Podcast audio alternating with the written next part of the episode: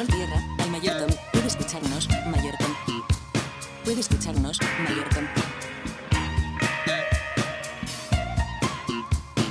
Aquí al mayor Tom.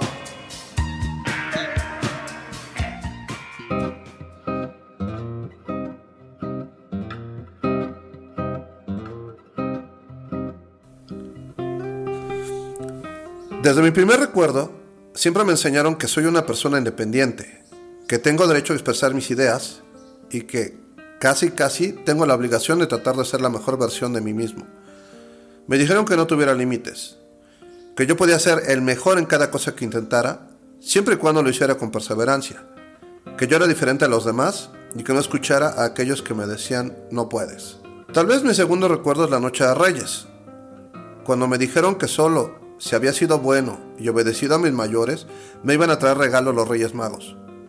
Y de ahí para el real, con mi abuela contándome del purgatorio y del infierno y de cómo los pobres tienen ganado el derecho al cielo y que todos éramos iguales ante los ojos de Dios y que tenía yo la obligación de ser bueno con mi comunidad, de ayudar al prójimo, de cuidarme de los pecados, de los cuales obviamente el mayor era no ir a misa. Y así crecí, como casi todos los demás con una voz diciéndome que era yo especial, sin límites, y otra voz diciéndome que era yo un siervo más de Dios y que debía ser humilde y agradecer por cada minuto de vida. Es difícil vivir con esa disyuntiva. ¿Soy un individuo o soy parte de un grupo? Esta es una pregunta sencilla, pero que ha influido más de lo que imaginas en la historia de la humanidad, por lo menos desde el siglo XVII. Asumiendo que nuestra forma de ver la vida corresponde con la civilización occidental, algún día platicaremos de cómo ven la vida en China o en Japón, durante miles de años el ser humano se consideró parte de un grupo. Hoy nos cuesta trabajo entenderlo, pero antes de 1680, los humanos se consideraban siempre parte de un grupo con unas cuantas personas que ostentaban el poder y que eran las únicas personas dignas de considerarse individuos. Estamos hablando de los reyes, los condes, los duques y los nobles en general. Todos los demás éramos la plebe, seres espirituales dedicados a Dios, a una vida sencilla y al trabajo como campesinos o jornaleros para contribuir al bien común. En 1680, un filósofo inglés llamado Locke postuló que los humanos nacíamos iguales y que solo nuestras experiencias nos diferenciaban. Esto lo entendemos todos hoy, pero en esa época esto era casi una blasfemia. A decir de Locke, el hijo del campesino era igual, exactamente igual, que el hijo del rey al momento de nacer.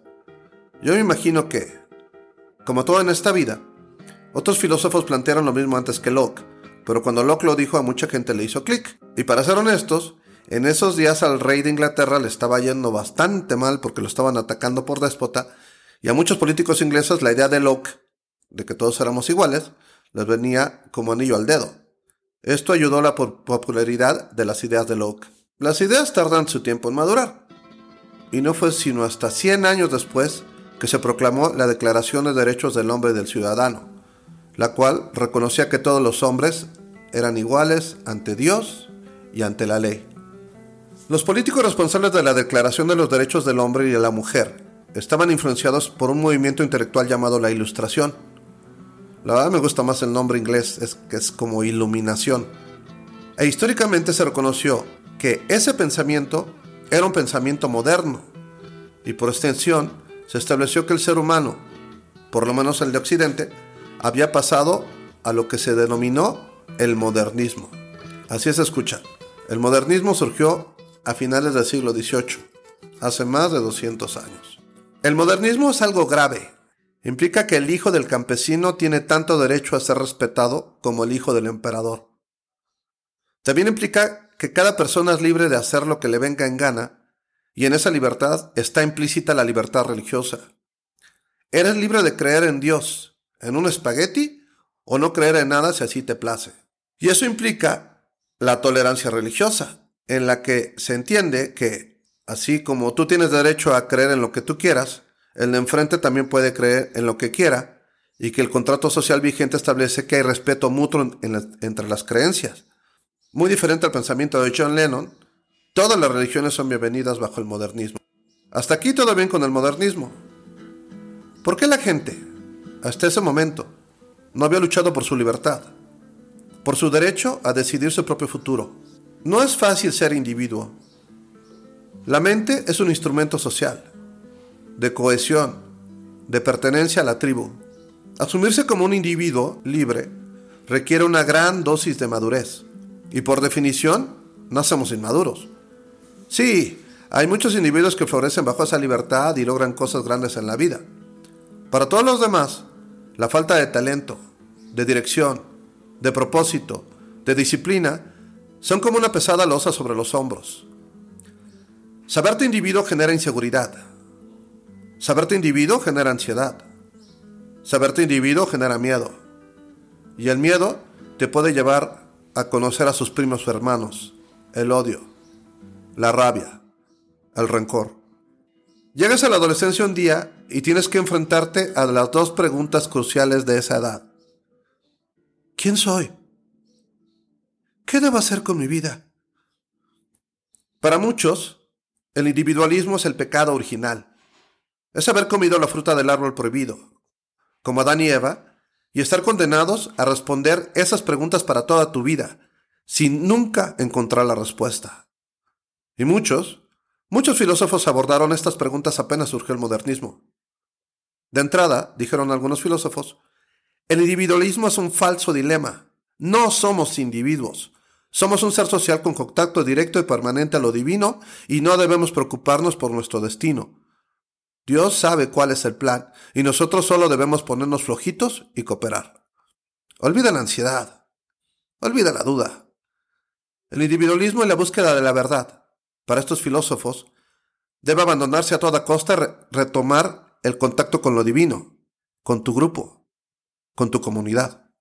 Y como les platico, el modernismo ha sido atacado desde su raíz por filosofías colectivistas que exhiben al individualismo como un cáncer tratando de regresarnos a lo que ellos están convencidos que es la naturaleza del hombre, el trabajo colectivo, la comunión con Dios, la frugalidad, el sacrificio por el bien común.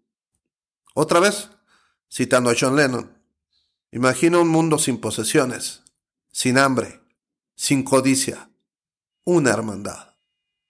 Los filósofos que estaban en contra del individualismo, el más famoso de ellos, Hegel, contribuyeron durante los 100 años siguientes a la promulgación de los derechos del ciudadano a crear un ambiente de confrontación entre países en el entendido de que el individuo no es nada sin su manada y debe sacrificar sus intereses personales en nombre de la nación. Y si ese sacrificio requiere trabajar 20 horas diarias o tomar las armas y defender a su grupo, así es como debe de ser. Ese escalamiento de sentimientos nacionalistas llegó a un extremo cuando inició la Primera Guerra Mundial y no terminó sino hasta el final de la Segunda Guerra Mundial. La pérdida de 40 millones de vidas fue lo único que pudo lograr el desescalamiento del nacionalismo y la convivencia pacífica entre naciones. Sí, ya sabemos que el chiste no nos duró mucho y ya ven cómo está ahorita la situación bélica. Justo al fin de la Segunda Guerra Mundial, los filósofos siguieron cuestionando la naturaleza del individuo y siguieron planteando que el individuo es un espejismo, pero le pusieron un ingrediente interesante a la discusión. No solo el individuo es una ilusión, todo lo que percibimos es una ilusión. Estos filósofos dicen que la realidad la percibimos por el lenguaje y que el lenguaje está diseñado para preservar áreas de poder. Para estos sabios, una frase trivial contiene elementos que reafirman el poder de un grupo y someten a otros grupos. El caso más evidente, afirman, son las palabras que reafirman el poder del género masculino sobre el femenino. Para los seguidores de esta filosofía, que hoy día se llama teoría crítica o justicia social, no somos individuos, somos grupos. Y siempre hay una división irreconciliable entre los grupos. Siempre existirá un grupo ganador y otro grupo víctima. El patriarcado sobre las mujeres, los blancos sobre los negros, los heterosexuales sobre los gays, los europeos sobre los colonizados, los humanos sobre los animales. Si se fijan, así como lo anuncié, siempre estamos hablando del, del malo y el bueno, y siempre hay una víctima. Para la justicia social, todo es confrontación. Todo está interseccionado desde el lenguaje. Estos conflictos son evidentes en las redes sociales, particularmente en Twitter, donde no puedes escribir nada sin que nadie te venga a decir que te bajes de tu nube porque hablas desde tu, tu privilegio. En Twitter, muchos perfiles tienen banderitas que indican las secciones con las que te solidarizas o a las que te sientes pertenecer. Son muy comunes los perfiles con arcoíris, bicicletas, banderas comunistas y la bandera de Palestina. Esta forma de ver la vida, en la que todo representa un conflicto de poder reforzado por el lenguaje, se llama postmodernismo. Postmodernismo significa la aceptación de que el ideal del individuo no existe, de que somos grupos, de que siempre hay víctimas y de que por alguna razón vale la pena ponerse del lado de las víctimas, aunque sea solo para presumir nuestro activismo. Ya no se trata del viejo fantasma de la lucha de clases que pregonaba el marxismo, ahora se trata de una lucha de poder entre grupos. A río revuelto ganancia de pescadores, decía mi abuela. Si todos estamos en conflicto, es natural que surjan personajes que canalicen el encono y los utilicen para tener poder. El ejemplo de los políticos es evidente, pero hay otros personajes que obtienen poder de los enfrentamientos, como Maya Huerta poniéndonos del lado de los de piel oscura, o Temach defendiendo, entre comillas, a los hombres oprimidos. En estos casos el poder toma forma de seguidores que les permite tener recursos para seguir difundiendo el discurso victimizante y crecer su base. El posmodernismo es ya una epidemia en las aulas de clase de cualquier universidad, con el discurso de justicia social, y poco a poco permea la vida cotidiana, impulsado por las redes sociales. En mi opinión, y espero estar equivocado, la justicia social seguirá generando conflictos, cada vez más grandes, y llegará a separar familias. ¿No me crees? En la próxima reunión familiar cuenta tu opinión sobre Wendy Guevara, la de la Casa de los Famosos. Y luego me cuentas. El mayor Tom lo ayuda Alberto Gaona, Twitter e Instagram arroba Alberto Gaona, todo junto.